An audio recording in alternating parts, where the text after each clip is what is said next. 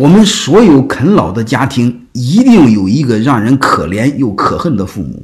是你毁了你孩子一辈子，你还抱怨你的孩子啃老。所以我原则上不建议给孩子所谓的买婚房，所谓的乱七八糟。你管他干什么？孩子独立，孩子有人格，远远比你对他的关照要有意义、有价值的多。你早干什么去了？你小时候你不关照，他大了你关照什么？你的任务是让自己有尊严，你自己有一个有尊严的老年生活。有自己一个老年的幸福生活，这是你要考虑的。